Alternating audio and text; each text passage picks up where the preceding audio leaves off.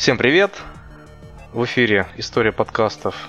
Ой, История подкастов, господи. Бля. Всем привет! Как ты начинаешь? Херня, давай еще раз. Скажи мне, как ты начинаешь? Всем привет.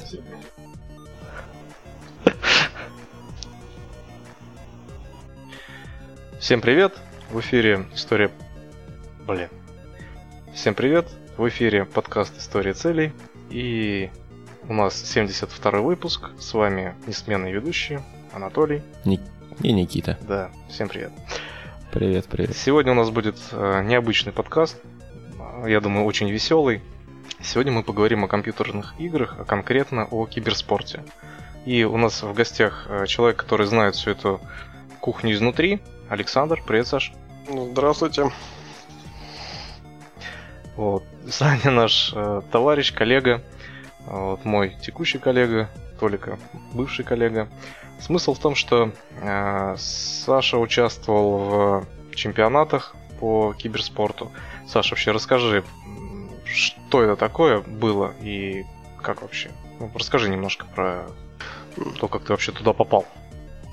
Ну, изначально все у нас началось, а, как и у всех, а, в начале нулевых, в 2000-х годах пошли первые игровые комнаты. Вот. Поначалу все играли на соньках PlayStation, там еще первые соньки были, потом Сеги были.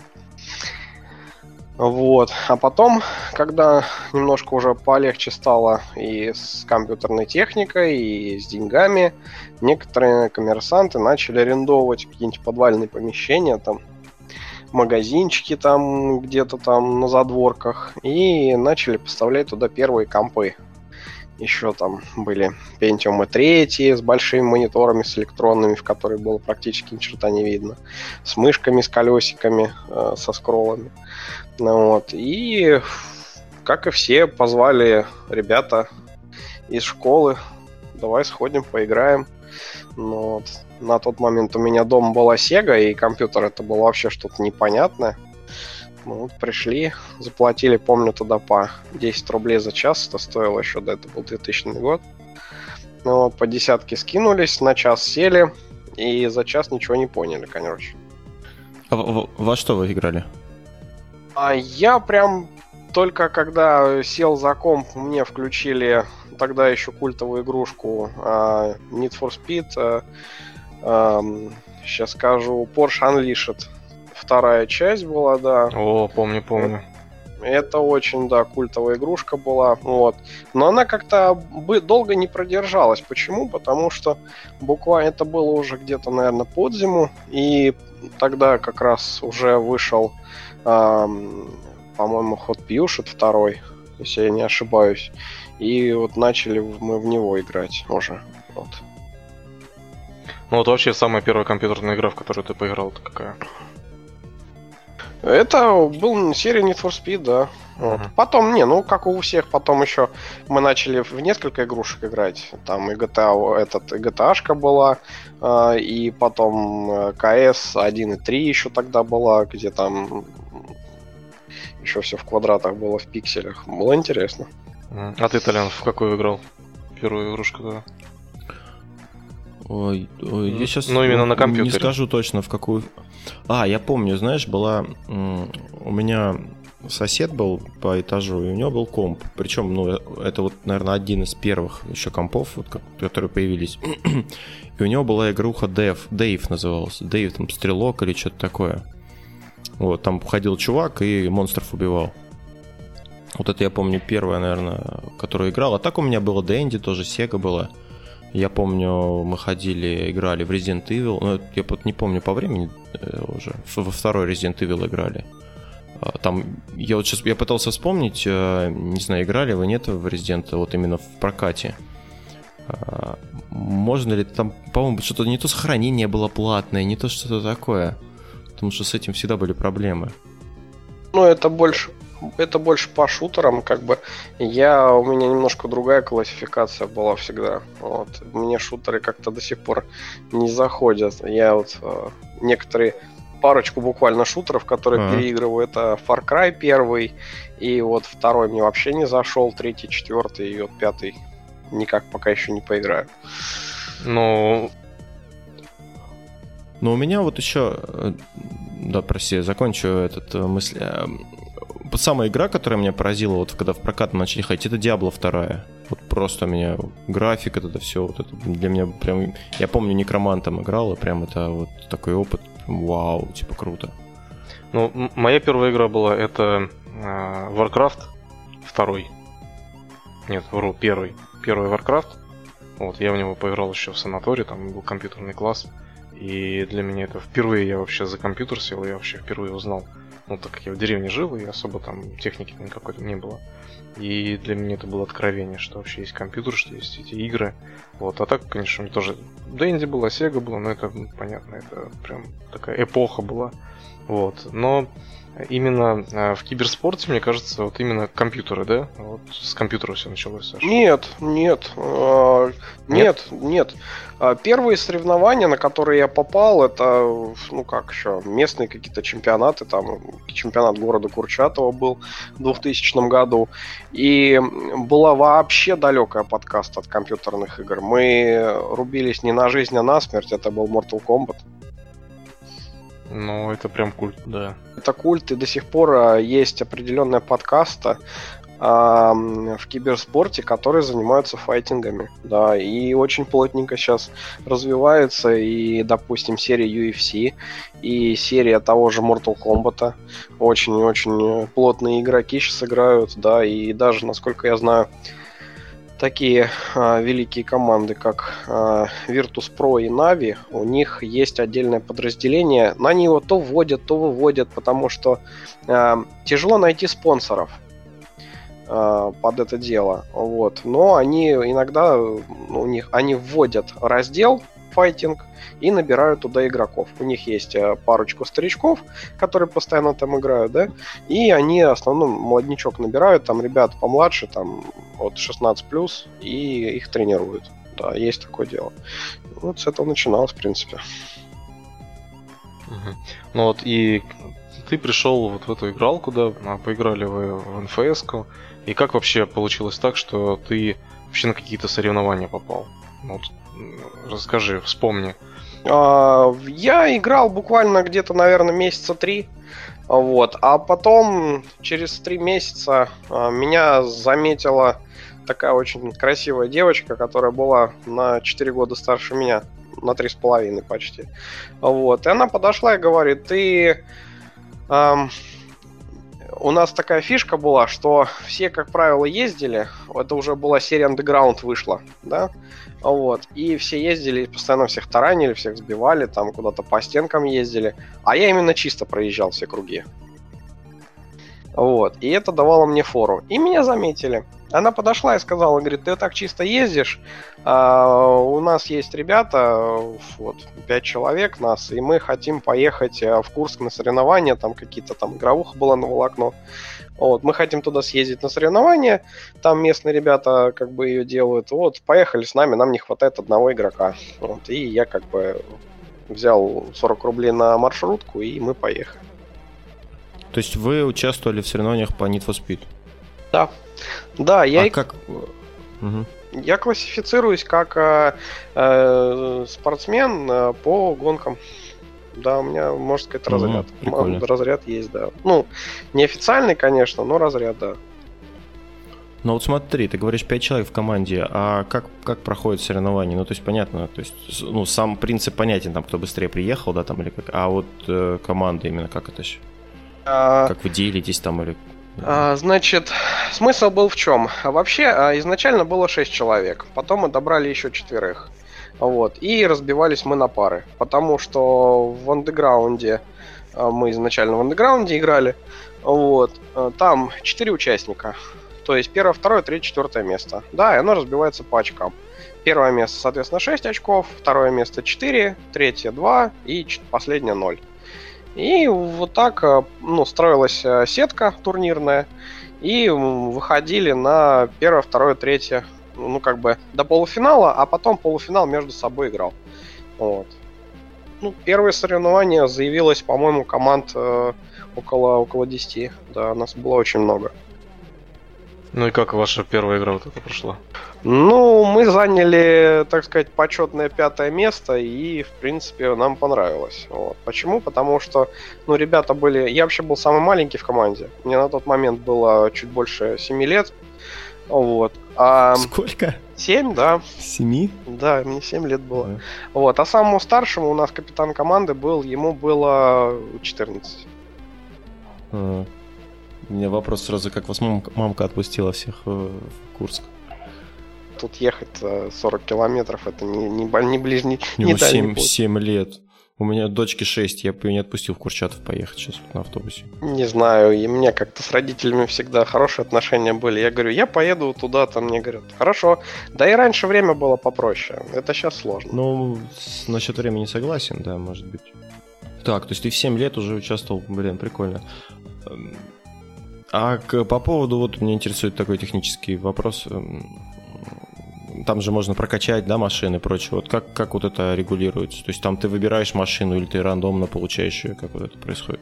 Нет, изначально, э, на, когда мы были уже на соревнованиях, там были учетки с полностью пройденным, ну, пройденным, пройденной игрой.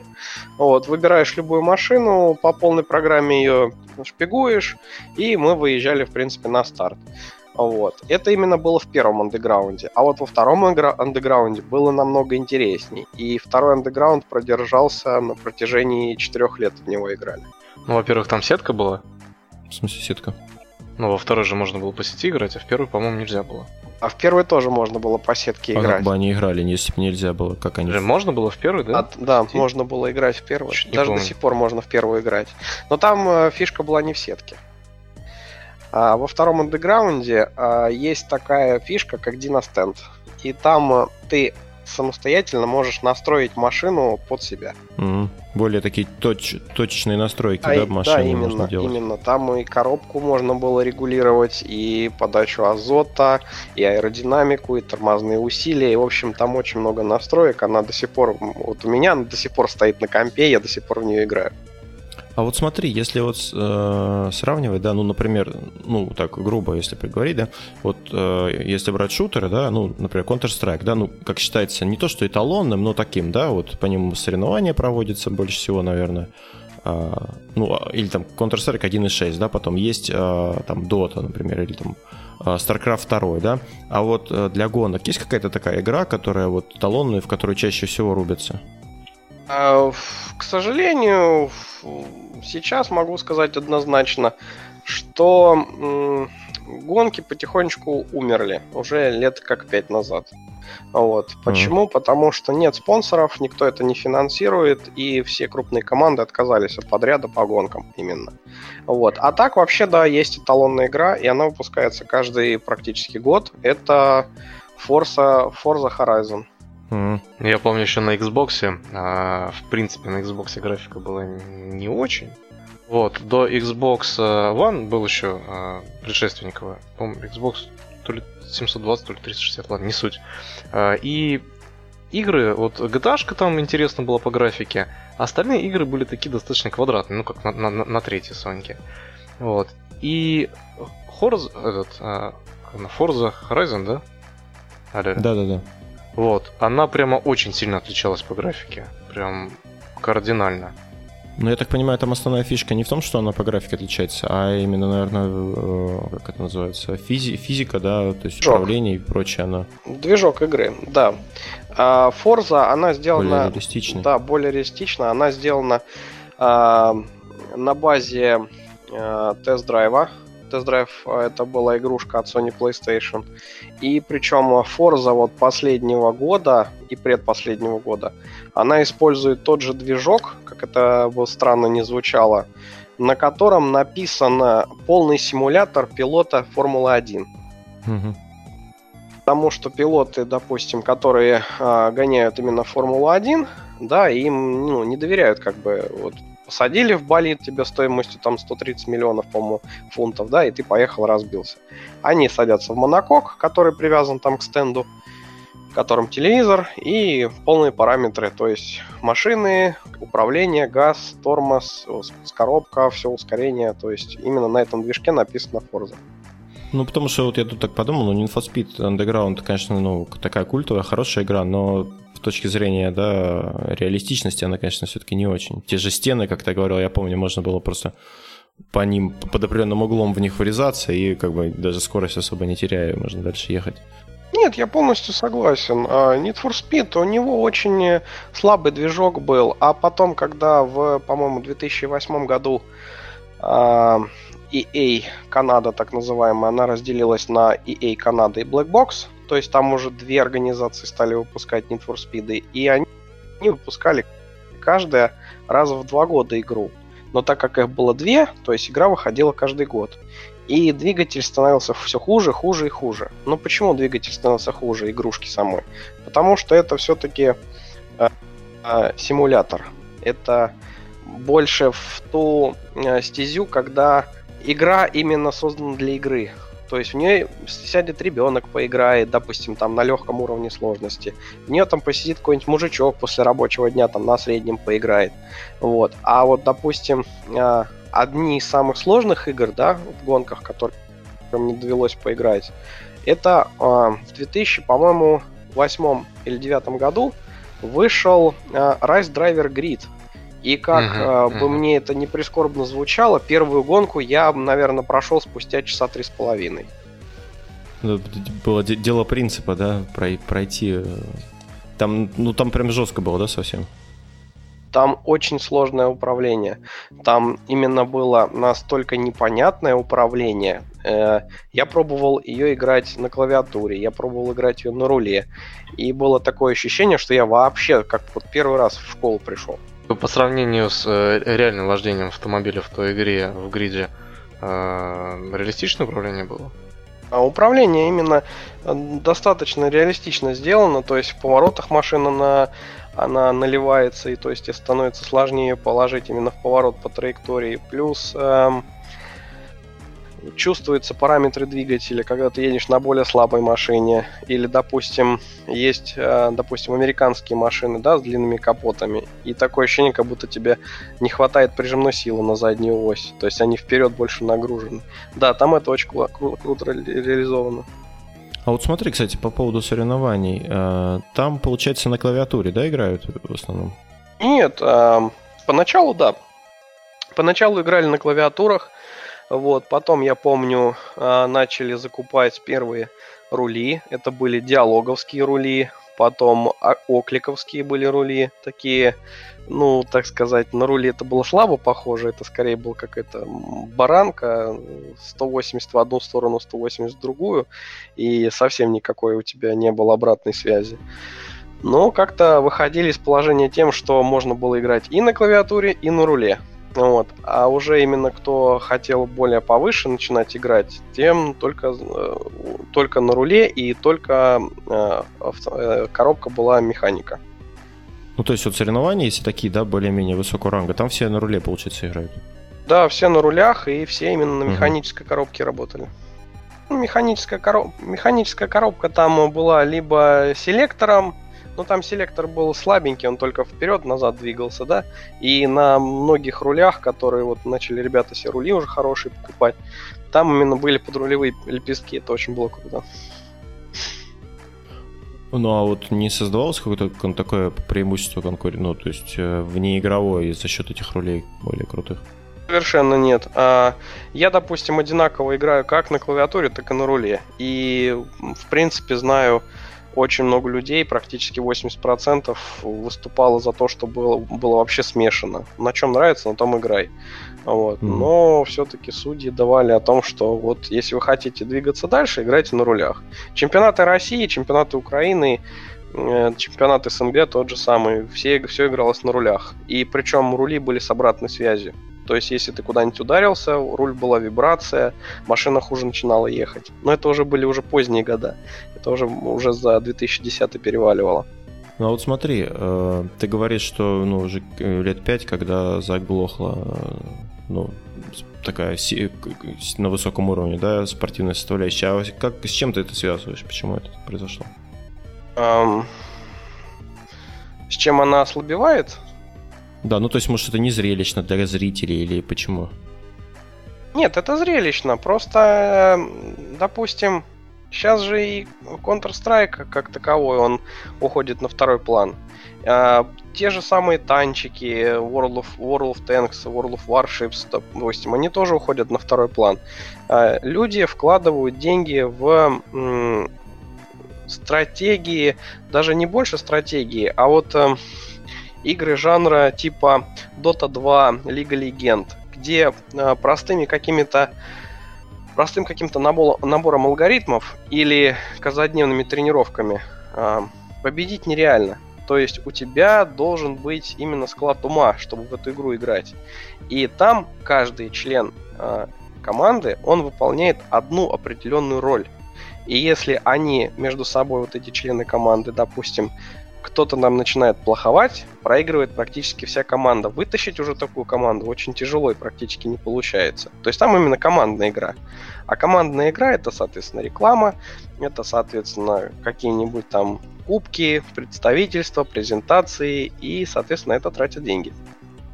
Ну, то есть, по сути, все было и есть завязано на деньги, и то есть спонсоры, которых все искали, они, естественно, хотели себя прорекламировать. Ну, то есть, э, это, скорее всего, какие-то либо продуктовые, да, а, спонсоры, какие-то компании, которые связаны как-то с э, игровой вселенной, или это какие-нибудь производители или магазины, да, которые технику продают если брать э, такие городские соревнования. Ну, просто для того, чтобы именно о них знали, к ним ходили, и они как бы спонсировали эти команды, правильно я понимаю? Да, все верно. Нас, допустим, очень долгое время поддерживал, так сказать, э, курчатовский магазин Никс. Ну, вот это вот есть московская база Никс, да, а в Курчатово у них есть один магазин. Он нас э, на протяжении шести лет поддерживал, он нам оплачивал проезды, он нам там давал какие-то деньги, заработную, грубо говоря, плату. И, в принципе, мы кушали хорошо. И у нас еще были скидки на компьютеры и на технику достаточно неплохие. Вот раз уж мы за деньги заговорили, расскажи, как вообще э, ребята, которые, ну, вот в твоем случае, э, вы э, в пятером, шестером, да, потом в десятером набрали команду гоночную. Это было исключительно гоночное, или у вас э, были ребята, которые еще и в других э, э, ну, направлениях играли? У нас было направление 4 человека, которые играли в Counter-Strike 4 на 4. Вот, у нас пару ребят, в том числе и я, мы еще играли в стратегии по типу Стронгхолда, по типу генералов, время Че и тому подобные генералы. Вот, но это как-то нам не заходило особо. Вот. А, то есть мы именно конкретно специализировались на гонках. Вот, и вы нашли спонсора, спонсор вам а, оплачивал. А, вот, к примеру, первая твоя зарплата такая существенная, да? В каком возрасте и какая сумма была? Ну, в 10 лет, допустим, мы соревнований привезли, я тогда помню, заработал, по-моему, тысяч девять за три дня. Это какой год Это... был? 2010, по-моему. Не, даже чуть пораньше. В 2010-м это уже были хорошие заработки. Сейчас. Ну, это 2005 кажется, год. 2005 год, да, первые вот эти деньги были.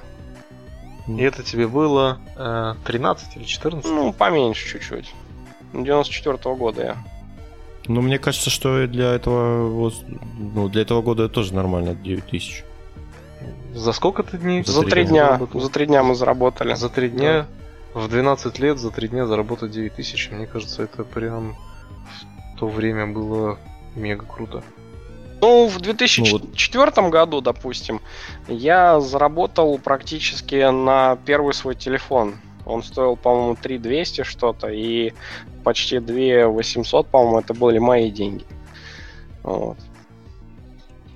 А, а уже какие-то большие я выигрыши, вот, допустим, в 2009 году, когда вот эти все вещи пошли, я уже начал грезить о очень хорошем компьютере и хорошем руле, да, и, в принципе, у меня за где-то за год я на него насобирал. У меня ком был стоимостью 50 тысяч почти.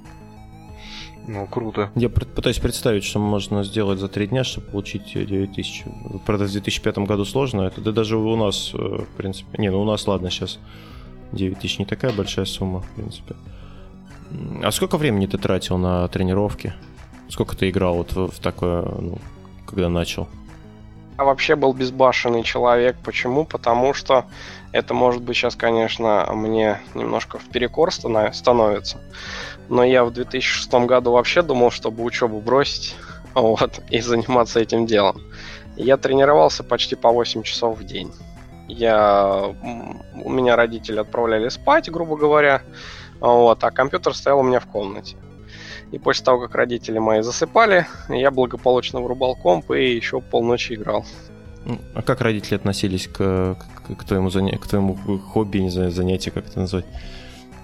Ну, родители, они, во-первых, э, не понимали, откуда у меня э, начинает появляться лишние деньги. Как бы, карманные деньги, да, и они до сих пор, наверное, это не знают, и слава богу.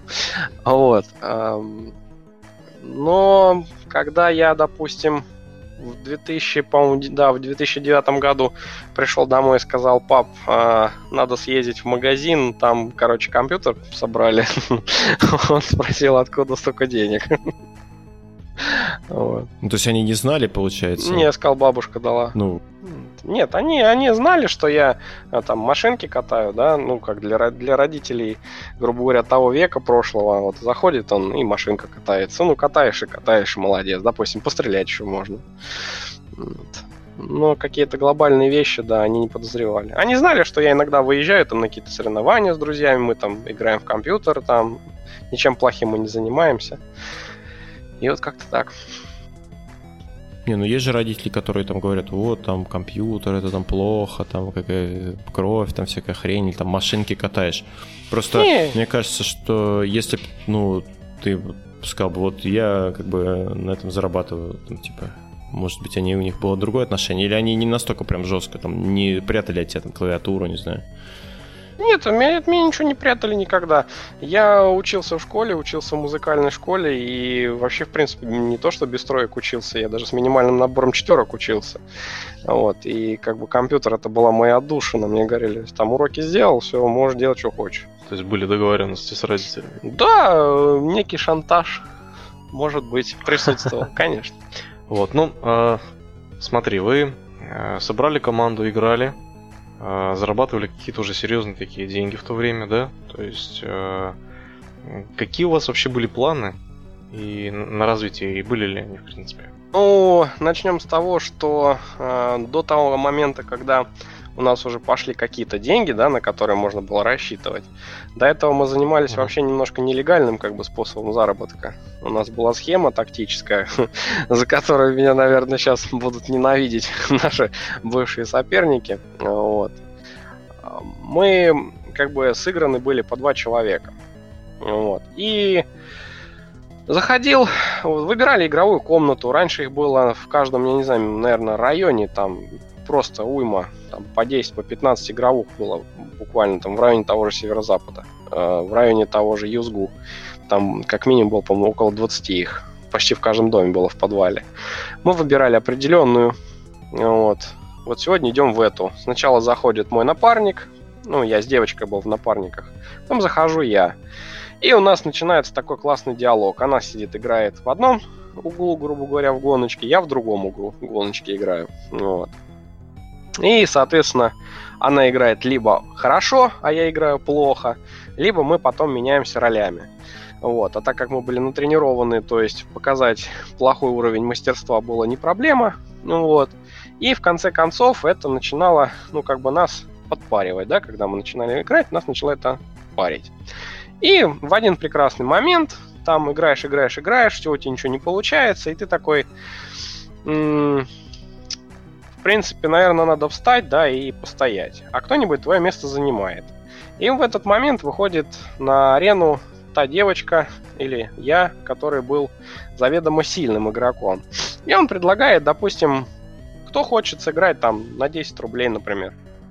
Вот. Одна гоночка 10 рублей. Кто выиграл, забирает денежку. Ребята были неискушенные у нас. Вот. Сначала денежки наши проигрывались, вот, доходило там до минус там 150 рублей примерно, вот. А потом начиналось, ну, люди, естественно, в азарт начинали входить очень классно. Там сразу в гонку вступало и по два человека, и по три. И потом где-то через час-два мы выходили оттуда примерно там рублей 800 у нас было в кармане. На жвачки, на всякие, на чипсы. Какая-то, да, такая неожиданная мошенническая схема. Ну, как бы не то, что мошенническая, наверное, но... В принципе, вы же не профессионалы были, то чтобы там, типа, нельзя на деньги играть профессионалом. Ну и вообще, нас в некоторые игровые комнаты, когда видели, а, там, ну, не директора, а эти админы, да, нас даже не пускали туда. Угу. Спустя вот где-то мы два года так поиграли, нас в курские игровухи, допустим, только в двух пускали. И причем нас пускали бесплатно играть и говорили, вы только не играйте в эту в. Вот, да. Потом мы выехали в Белгород. Фотки ваши не висели там в этих в клубах, типа не играйте с ними. Не, нас все знали. Нас все знали, местные ребята, как бы. Мы, у нас там были э, такие ребята, которые вот приходили, тепличные, да, у которых было, в принципе, денег нормально. И они все время хотели отыграться, но у них-то как-то слабо получалось. Вот, ну, в общем, они на своих амбициях и прогорали. Ну да, нет, мы, конечно, иногда проигрывали. Прям проигрывали. И появлялись ребята, которые, ну, не на голову выше нас играли, но прям так ощутимо. Особенно те, кто были постарше. Особенно мне запомнилось очень классно, когда я в 2008 году вот в одну такую вот схему я влез, и пришел парень, короче, а ему было уже, наверное, ну, за 18. Я думаю, у него даже уже права были, машина. И он, короче, сел и увез от меня полторы тысячи. Меня сильно зацепило, я помню. Вот, ну, э, несмотря на это, вы все равно участвовали э, в соревнованиях, у вас были спонсоры, да, и вы развивались. Вот. Э, какая вообще самая большая сумма денег, которую ты заработал на соревнованиях? Mm. И как это вообще оплачивалось? Это ежемесячно какая-то оплата была или только за соревнования вам бонусы? Нам давали в основном э, вот магазин. Нас, э, как бы говоря, это сейчас подписывают игроков. Мы приходили в магазин, говорили там, этот директор был Михаил Михайлович. Мы говорим, Михаил Михайлович, вот мы хотим играть, ваш магазин будем рекламировать у нас там было, это сейчас модно называть мерч. Вот. У нас раньше были футболочки такие с каким-то примитивным принтом этого магазина. Вот. И мы хотим там... Э, вот мы едем на соревнования в Тулу, да, мы хотим там заработать по, там, по 15 тысяч. Нам надо выезд по 15 тысяч платить и плюс билеты, допустим, на там, автобус такой, автобус ходил длиннорейсовый. И он соглашался. Почему соглашался? Потому что а, во-первых, он под эту тему в магазине Никс выбивал хорошие скидки к себе именно в магазин. Вот. Во-вторых, а, на нас вышел еще один местный магазин бытовой техники, тоже курчатовский. Вот, Глобус на тот момент он был. Вот, Глобус нас тоже хорошо спонсировал. И в Глобус приходили люди, которые хотели купить не только компьютеры, а он тоже компьютерами занимался. Вот, там и телевизоры покупались, и PlayStation покупались нормально. Вот. Поэтому у нас спонсоры были вот магазин компьютерной техники, магазин бытовой техники. И был еще у нас э, владелец э, Э, по-моему, армянин, у него был магазин сотовой связи. Вот. И мы вот эти три, три как бы компании, грубо говоря, мы их хорошенько так пиарили. Они у нас прямо сзади были на футболках, прям расписаны с адресами, с телефонами, да, и мы прям говорили, мы там вот закупаем нашу. Э, телефон у нас оттуда, телевизор монитор у нас оттуда, вот так вот мы делали. Слушай, ну прикольно, Валентин, сколько вам было там, ну, 13-14 лет, да, вы такие три три спонсорских контракта, считай, себе выбили. Это прям круто. Вот, и что в итоге-то, как э, сложилось все? Когда ты стал долларовым миллионером? Расскажи уже нам наконец-то. Долларовым миллионером я не стал, э, к сожалению, да. вот, но на всем на этом, как бы у нас ребята многие купили по машине практически вот за все время, потому что потом уже начали играть в онлайне очень сильно. А, именно онлайн игры начались. Вот. Я, допустим, сумел накопить на машину на свою. Первая, она у меня до сих пор есть, как бы. Да, вот 155 тысяч я на, на зарабатывал на этом, на всем. Но я уже в техникуме учился. Вот. Первый, второй курс я mm-hmm. вот прям за, за прям полтора года я где-то, наверное, 1100 я заработал. Но это было очень, как сказать, там было, были не только деньги вот именно с игрушек. Там и я подрабатывал уже, ну, как бы вот это дало мне большую часть этого дохода, да. Вот. Но а, почему ты закончил этим заниматься? То есть, что стало таким переломным моментом, когда ты. Ты же бросил, да, правильно? Да, я бросил. А, почему бросил? Потому что, ну, как бы, я был самый младший в команде, я уже об этом говорил. Вот, и ребята уже на тот момент, это прошло уже почти 12 лет, да, они как бы выросли уже, у многих начались семьи, у некоторых начались дети, вот, а точкой преткновения произошло так, что э, на почве, грубо говоря, личностных отношений мы не сошлись э, с капитаном. А, вот, с капитаном команды, на что он сказал, ребята, я, наверное, буду уходить из этого вообще всего. У меня жена, дети, у него второй ребенок тогда накануне появлялся. Вот. И чемпионство, вот это вот капитанство, я, короче, складываю полномочия, делайте, что хотите. И у нас, соответственно, лагерь распался ровно пополам. Те люди, которые еще не наигрались, и те, которые уже вошли в взрослую жизнь, грубо говоря. Вот, те поустроились на работу, начали работать и каждый месяц приносить зарплату. А мы были еще веселыми студентами, и нам было все интересно.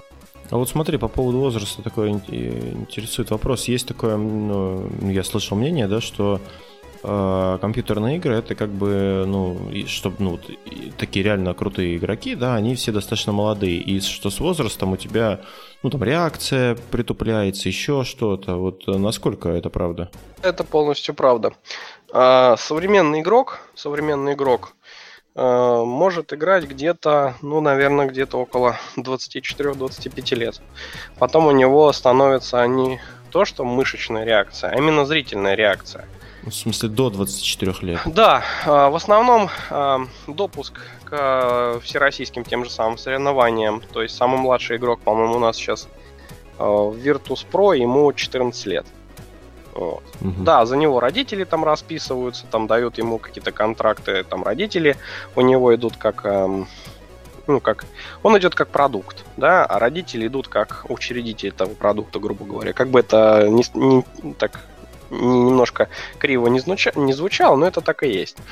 Вот. А уже к 24-25 годам э, ребята, которые уже достигли своего, так сказать, пика, они переходят в сторону тренерства. И очень, они, грубо говоря, играют до 23, а потом ищут себе э, ребят на просторах онлайн-игр, которые очень хорошо играют, вот, и они их э, приглашают под свое крыло и начинают их а, обучать тем азам, которые они познали.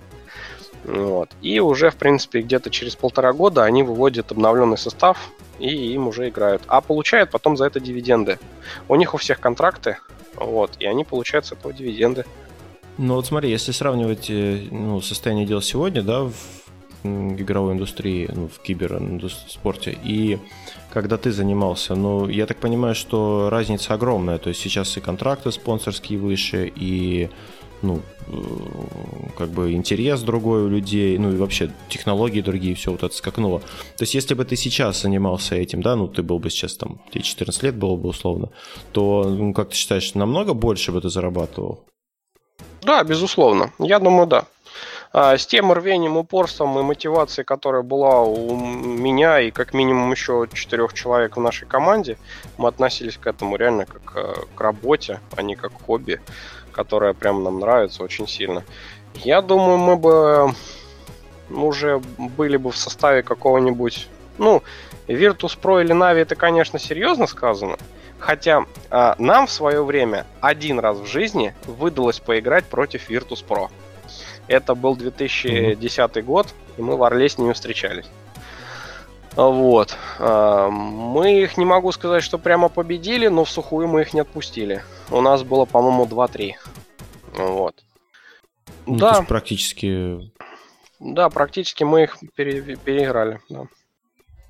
Э, Virtus.pro, я так понимаю, это, ну, как, условно говоря, клуб, да, то есть если со спортивной аналогией брать, и там у них есть команда там по Counter-Strike, команда по Dota, и в том числе есть команда по вот, гонкам. сейчас у них по гонкам нет команды. А, у mm-hmm. них а, сейчас они, а, по-моему, Лига Легенд очень сильно у них команда, одна из топовых. У них, естественно, CSGO, да, вот. У них было подразделение по танкам, по подлодкам, ну, World of Warships и World of Tanks, но они его сейчас прикрыли из-за того, что э, Беларусь их, естественно, не спонсирует, а практически 70% игроков это было белорусы. Да, там у нас везде мультикоманды. Да, там и в Virtus.pro, и в Нави встречаются и поляки, и даже, как это не, не звучало бы интересно, американцы даже приходят туда. Но это такие команды, которые именно очень хорошую материальную базу имеют. И их спонсируют не только игровые какие-то там Footage, например, или те же Оклик, вот, Thermaltake, там, допустим, ну, те же самые серьезные компании. бренды уже компьютерные. Да, там вливания идут на несколько миллионов долларов. У них, по-моему, зарплата а, за год составляет что-то больше там трех с половиной, что ли, миллионов. Вот у, у всей команды, если брать. Ну, там есть отдельные, как бы, персонажи, капитаны, да, предводители. У тех зарплаты, естественно, больше, и рекламные контракты больше. Но по факту все зарабатывают, просто в разной степени. Ну, я, я к тому, что это разные люди. Ну, то есть в, там в Контро играют одни люди, в Лигу Легенд другие, да. То есть это, ну, их там не, не пять человек, их там, ну, большой, я так понимаю, коллектив. Нет, нет, их э, в каждой... Или одни и те же? Нет, нет, э, кто-то занимается, у кого очень хорошая реакция, э, те играют, в, допустим, в серию CSGO там, и плюс-минус те же игры. У кого, допустим, очень хорошо развито мышление и логическое построение, те играют в Лигу Легенд, например. Кто-то играет в файтинги, те же самые. Но файтинги это э, игра за одного, грубо говоря, а вот та же самая Лига Легенд, например, CSGO и там World of Tanks, например, да, это командные игры. И там мы уже именно как собрана команда. Там именно команды играют. А, а вот смотри, ты говоришь, э, реакция, да, там, э, ну, скорость мышления, скорость там кликанья, грубо говоря. А вот э, для гонок что важно было? Для гонок хладнокровие нужно. А у нас... В каком смысле? прямом. А когда человек, допустим, едет гоночную трассу, да, и там к нему начинает наседать сзади соперник, грубо говоря, в заднее зеркало, да, человек, который едет первым, он начинает, а, у него начинает очень быстро биться сердце. И это большой минус. Mm-hmm. Почему? Когда у человека э, большой пульс, человек способен э, в несколько раз быстрее сделать какую-то ошибку. Вот. И мы именно, когда начинали играть, у нас были прям безумные мысли о том, что мы когда-нибудь выйдем на чемпионство России, будем там крутые и все на свете.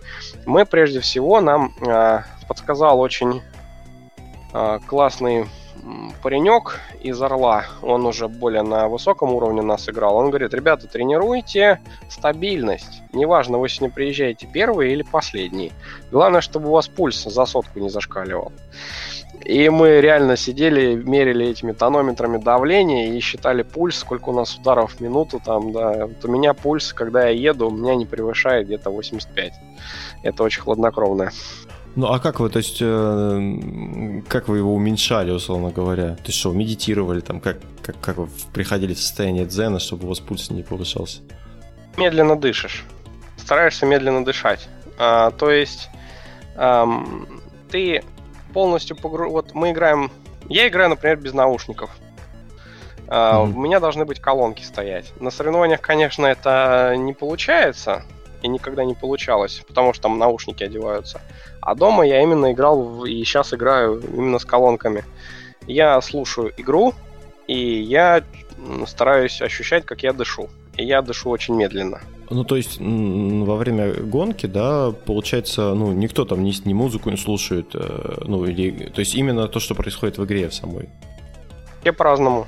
Кто-то слушает а, э, музыку, которая в гонках, например, играет, кто-то свою включает.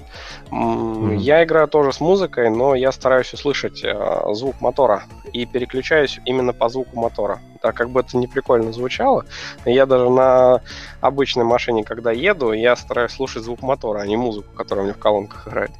А вот смотри, э, вот твое, твой вот этот опыт, да, игровой в гонках, а, вот когда ты сел, ну, когда ты учился, там понятно, когда ты сел за руль, да, машины, то есть он как-то сказался, ты, ну, как, как это, я не знаю, а, заметил бы ты что-то такое, что вот, ну, тебе помогло там, может быть, как-то, или наоборот, я не знаю. Сколько аварий было? Аварий? А, по моей вине ни одной аварии, кстати, слава богу. Я уже за рулем уже 8, чуть больше 8 лет. Вот, аварий пока с моей стороны не было. Мне приезжали, правда, по чуть-чуть. Вот, было дело, да. А, заметил ли я а, опыт из того, что я перенял как бы в детстве в гонках? Возможно, но судить несложно. Почему? Потому что у меня отец посадил меня за руль. У нас была в, в, в семье машина такая ВАЗ-1111, в простонародье АК. Да, и я угу. очень классно в 6 лет доставал до педалей. Поэтому по деревне я ездил 6 лет на АКе. Вот. И я, в принципе, игровой мир это игровой. А реальный мир это реальный, и я его старался никогда не путать. Вот, поэтому не знаю. Тут мне сложно судить. Скорее всего, возможно, я научился ездить именно за рулем реальной машины. И может быть оттуда что-то перенял в компьютерные гонки. В 6 сел за руль, в 7 сел за, за виртуальный руль. Нормально. Ну, я, ты, вот ты говоришь, да, вот игры, да, которые, ну, вот это Forza Horizon, например, э, где более реалистично. Вот если сравнить, э, ну, как ты едешь, да, ну, на, на руле с педалями э, в игре и как ты едешь на машине, то есть есть какие-то ощущения похожие или все-таки, ну, игра это игра? Ну, ощущения похожие, конечно, есть, но мне кажется, когда я играю именно в компьютерную гонку, я больше рискую. Вот там прям на тоненького. Угу. За рулем я на тоненького, наверное, не хватает мне амбиций так ездить. И хорошо. Потому что когда у меня э, под пятой точкой довольно-таки неплохой снаряд, а у меня э, как бы вот та машина, которую я купил за те спонсорский, за то, что я там работал. Вот, у меня сейчас турбовая двенашка, вот, а это достаточно, ну, не могу сказать, что это прям крутой супераппарат, но это серьезная техника, да, которая в несколько раз мощнее, чем обычная. И, допустим, там на тоненького ездить это очень опасно достаточно. Для окружающих прежде всего. Если сам побьешься, куда-нибудь в лес улетишь, ну, сам дурак. А вот если кого-то зацепишь, это опасно. Поэтому не играйте на тоненького на дороге. Ну, то есть вот есть такое мнение, да, что вот люди там, ну, условно, там, поиграли в стрелялки и начали там, пошли на улицу, начали там стрелять людей, да, ну, а, или там во всем виноваты компьютерные игры, там то, что ну, там, в школе какой-нибудь э, человек пришел там и начал стрелять. Вот если это как-то спроецировать на гонки, например, ну, то есть ты там поездил на машине, почувствовал, что вот я тут могу, типа, а, там как-то резко повернуть где-то, еще что-то, и вот ты выехал на дорогу на реальной машине и там влетел куда-нибудь. Ну, у тебя такого не было, да? А ты знаешь, например, может, из знакомых кого-то или там незнакомых, кто вот э, из-за ну, из-за этого там в какую-то аварию попадал или что-нибудь такое было? А, ну, прям за всех ответить не могу. Я думаю, что э, у некоторых, конечно, в голове клинит но клинит э, не скажу никогда, что на почве компьютера.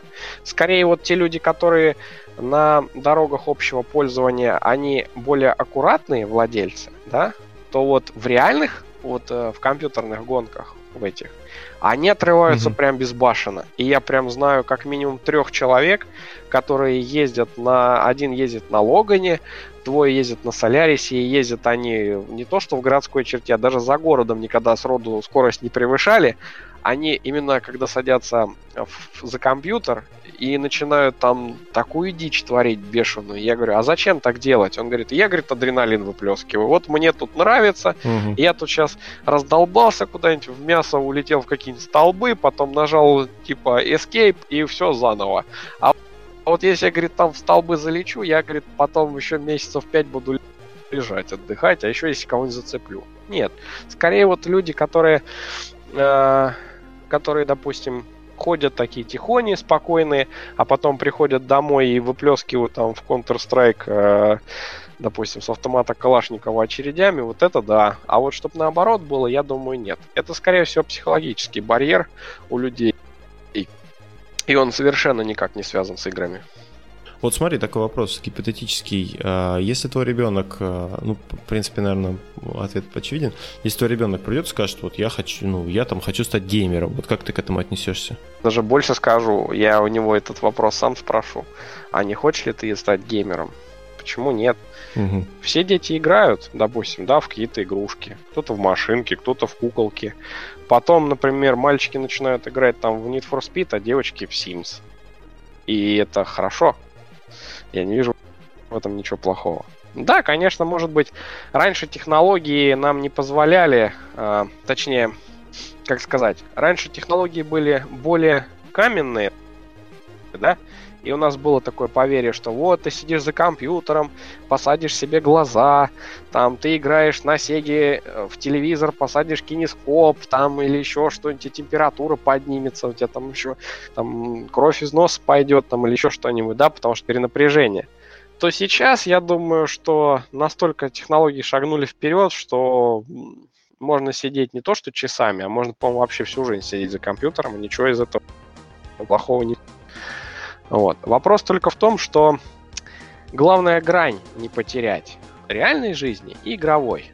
Вот тут надо уметь и поиграть, и уметь на улицу сходить. А у нас сейчас большинство на улицу ходить, к сожалению, не умеют. Ну да, тут ты правильно говоришь. Но ты когда играл, у тебя все-таки было, да? И на улице ходил и прочее. Да, я занимался футболом, я занимался велосипедом очень плотно. И на улице у меня очень много друзей было. Мы и войнушки играли, успевали. Я, правда, не знаю, когда мы все это успевали. успевали. Вот скажи, ты э, те времена, которые были э, в игралках, э, чемпионаты, вот эти твои друзья, да, э, с которыми ты тогда... Вы же, скорее всего, ну, наверное, как семья были, да? Ну, поначалу отношения были хорошие. Потом, э, спустя, допустим, пару лет, да, началось вот это вот пальма за первенство. Очень хорошо была видна. У нас в команде было прямо, ну, не сказать, что до драки, но все хотели быть капитанами. Почему? Потому что капитан, он, он же первый везде, на него вся надежда, как он сказал, так все ездят. У многих были свои какие-то тактики, да, которые мы когда-то придерживались. Вот. А в чем роль капитана? Роль капитана? Да. Ой, капитан, мне довелось а, покапитанствовать а, в районе трех лет. Вот. И могу сказать, э, допустим, что капитан это тот человек, который тренируется за всех. Вот прям за всех. И причем э, капитан, допустим, в нашем понимании, именно в нашей команде, э, он обязан был знать, кто на какой машине едет, как она должна быть настроена, кто играет первым номером, кто вторым номером, э, кто в первую сетку идет играть, кто во вторую, кто в третью, допустим, кто заболел, там, допустим, потом, э, если кто-то заболел, у нас сразу все э, наши расклады менялись. У нас был запаслой план, не только Б, у нас еще С и Д был, у нас четыре плана было разных, как играть. Допустим, мы очень, капитан очень сильно готовил команду как э, физически, так и психологически. И у нас были такие вещи, когда едешь на, там, на, грубо говоря, в какой-то муниципальный клуб играть просто так вечером, и ребята такие сидят и говорят, что-то нам неохота туда ехать, мы там ничего не заработаем, мы там уже всех побеждали, там и как бы ехать туда вообще смысла никакого нет, да? Капитан стоит и говорит, надо туда ехать, вдруг там будет новый игрок, а новый игрок это новая тактика, это новая игра, надо туда ехать пробовать. Если мы хотим выйти на Россию, у нас вот это была фраза, если мы хотим выйти на Россию, господи. Вот. И мы ехали даже в мы, по-моему, даже ездили в, в такие игровые комнаты, где компы были старше нас. Мне, мне так когда-то казалось там, да. Ну вот, это все было желтое, все было прокурено, там постоянно какие-то Ролтоном пахло, потому что админ там питался в основном в игровухе, это Ролтон, семечки и пиво. Ну вот, э, да, это безумные были времена. И поэтому капитан, он играл за всех да, это да. Он должен был договариваться с транспортом, он должен был искать каких-то спонсоров, либо кто-то там нам даст какие-нибудь мышки у нас поломались, надо мышки новые где-то там намутить, там надо было портфели намутить новые, там надо было футболки какие-то сделать там с новыми там адресами наших суперпартнеров, которые постоянно менялись в эти нулевые, там 2000, там начало нулевые, там они сегодня здесь работали, завтра там работают, послезавтра они в третьем месте работают, работают и постоянно... У нас, у нас футболок за год было, я не знаю. Мне можно было ходить в этих футболках везде. Они э, просто валялись в шкафу, и мы даже иногда путались даже, что мы вот одели не ту футболку, и мы типа как за здрасте такие, ну да, нормально, да, футболка, ладно, тогда вот сегодня задом наперед ее одень, типа никто типа не заметит. Ну, то есть, но при этом капитан еще и играл тоже. Капитан играл, да. Он полноценная боевая единица. И я даже скажу так, что капитан зачастую он играл в той двойке, которая была заведомо проигрышная. И он ее прям на себе тянул. Вот прям тянул-тянул, бедный. Ты прям вспоминаешь свои времена, да? Я прям вообще сейчас так, да, мне прям ностальгия. Аж говорит, аж говорит, да, да, там щемит где-то далеко. Да. Ну, вот, Вспоминал. Да, я вот, допустим, вот как капитан, мне, допустим, год, год, мне пришлось играть с парнем, это был наш новенький паренек, я его тренировал уже усиленно, там где-то, наверное, полгода мы с ним играли каждый день. И он мне совсем не подходил вообще полностью. Вот по темпераменту. Есть вот люди, э, те же самые, да, которые работают в паре.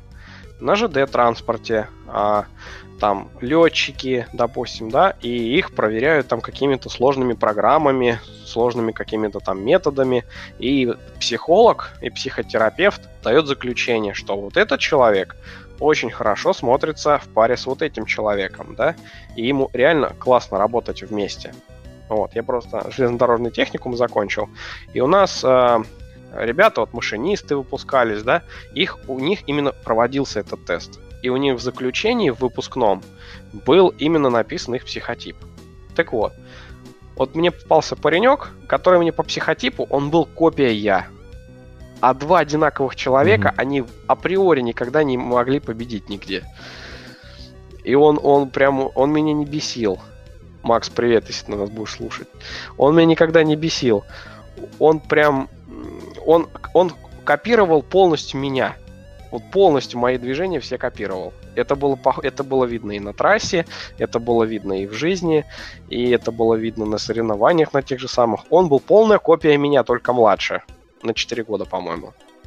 Ну, может, он как, как на, к наставнику к тебе относился, поэтому так себя вел, или именно темперамент, ну, то есть характер у него был такой же? У него был полностью, у него был полностью темперамент одинаковый, прям mm-hmm. со мной. Он также был точно так же хладнокровен он никогда не распылялся на какие-то конфликты.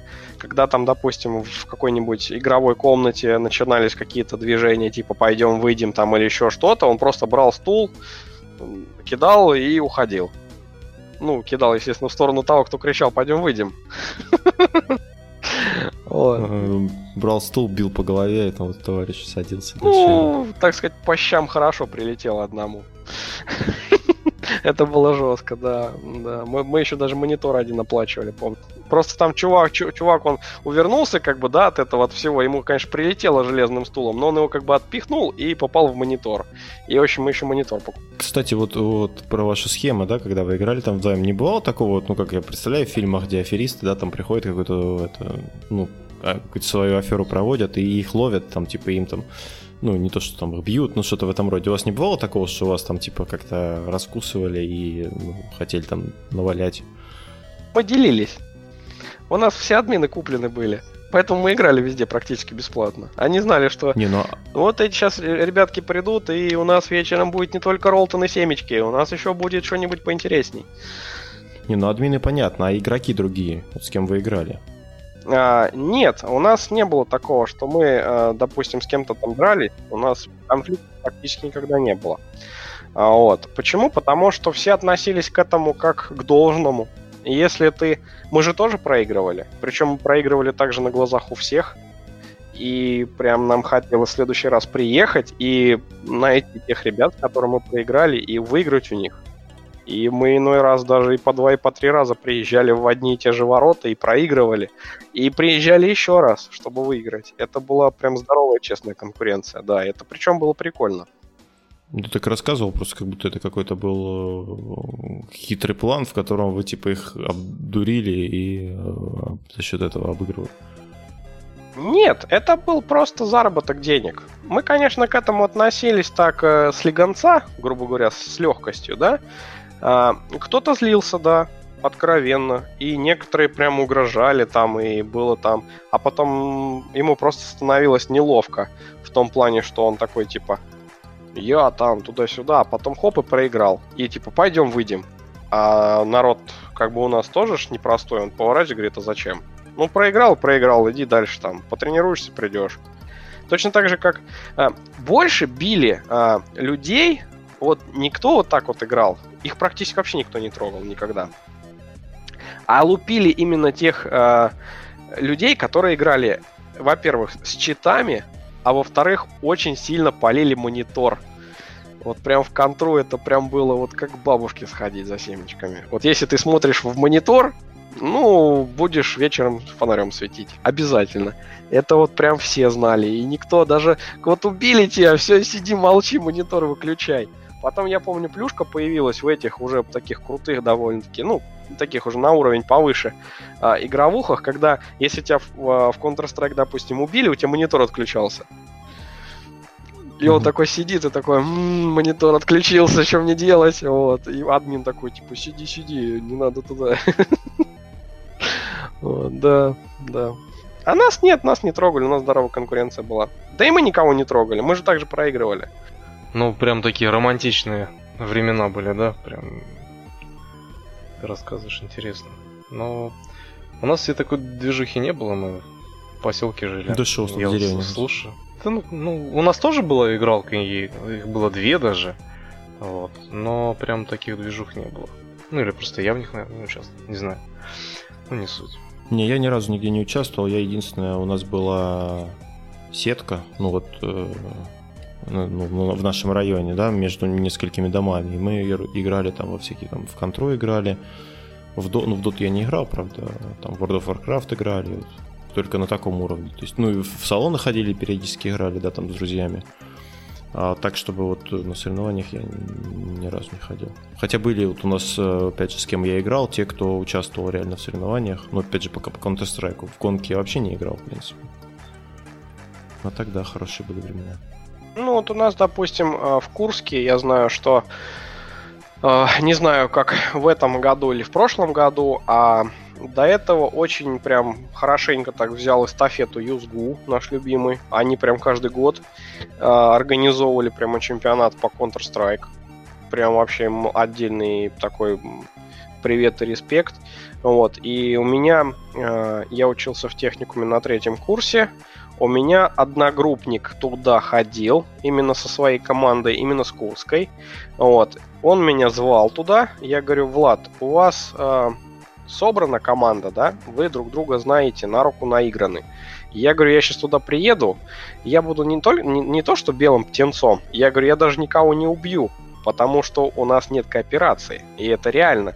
Даже если супер крутой там там топ, топ-10 игрок придет в какую-нибудь команду, он ее на первых порах не будет тащить. Вот никогда такого не замечал. Он обязательно проигрывает, потому что нет слаженности. Когда ты, допустим, вот я э, знаю по наигранности в тот же Counter-Strike, да, когда там возьмем карту нашу любимую всеми Dust 2. Да, вот, играют э, в основном 5 на 5. Обязательно в команде есть снайпер обязательно, который становится на длину и пасет дверь. Вот эту простреливает. Обязательно. Один человек, естественно, садится на плент А, второй человек садится на плент Б, да, и, ну, садится это образно говоря. То есть двое бегут направо, двое налево, один контролирует длину. Сто процентов. Вот. И уже там тактика. Там кто-то побежал ближе туда, там на банан или еще куда-нибудь, или на балкон, допустим, да. И они сыграны, они, то есть они перед тем, как закупиться, они уже знают, кто куда пойдет и что кто купит. Что нужно команде. Поэтому, когда команда сыграна, она играет круче. Когда человек один, у него свой какой-то план, и он там его придерживается, такая команда, а, она просто по частям разбирается. Там сначала одного убили, второго, третьего, потом все толпой убивают четвертого, и в конце концов убивают этого чувака, который там супер крутой. Это всегда так было, и я много таких вещей видел. Так, ну что, Саш, пора закругляться. Слушай, вот прямо ты погрузил нас с головой в ту эпоху. Вот, спасибо тебе большое. Да не за что. А, приглашайте, мне еще разные темы есть. Вот. А, просто, если есть чем поделиться, надо этим делиться. Вот. Это мы будем вносить в массы. И я всегда придерживался такого. Поэтому спасибо, что пригласили. Играйте в компьютерные игры, будет все круто. Да, на этой позитивной ноте будем завершать. Спасибо, Саш, что пришел. А, Никит, то, то да, это слово. был 72-й э, выпуск да. подка... Mm-hmm. Что? Да-да-да, все правильно. Это был 70... Это был 72-й выпуск подкаста «Истории цели», и с вами несменные ведущие, которые не совсем играют в компьютерные игры. Никита? Она и Анатолий. Всем пока. До новых встреч. Пока-пока. До свидания.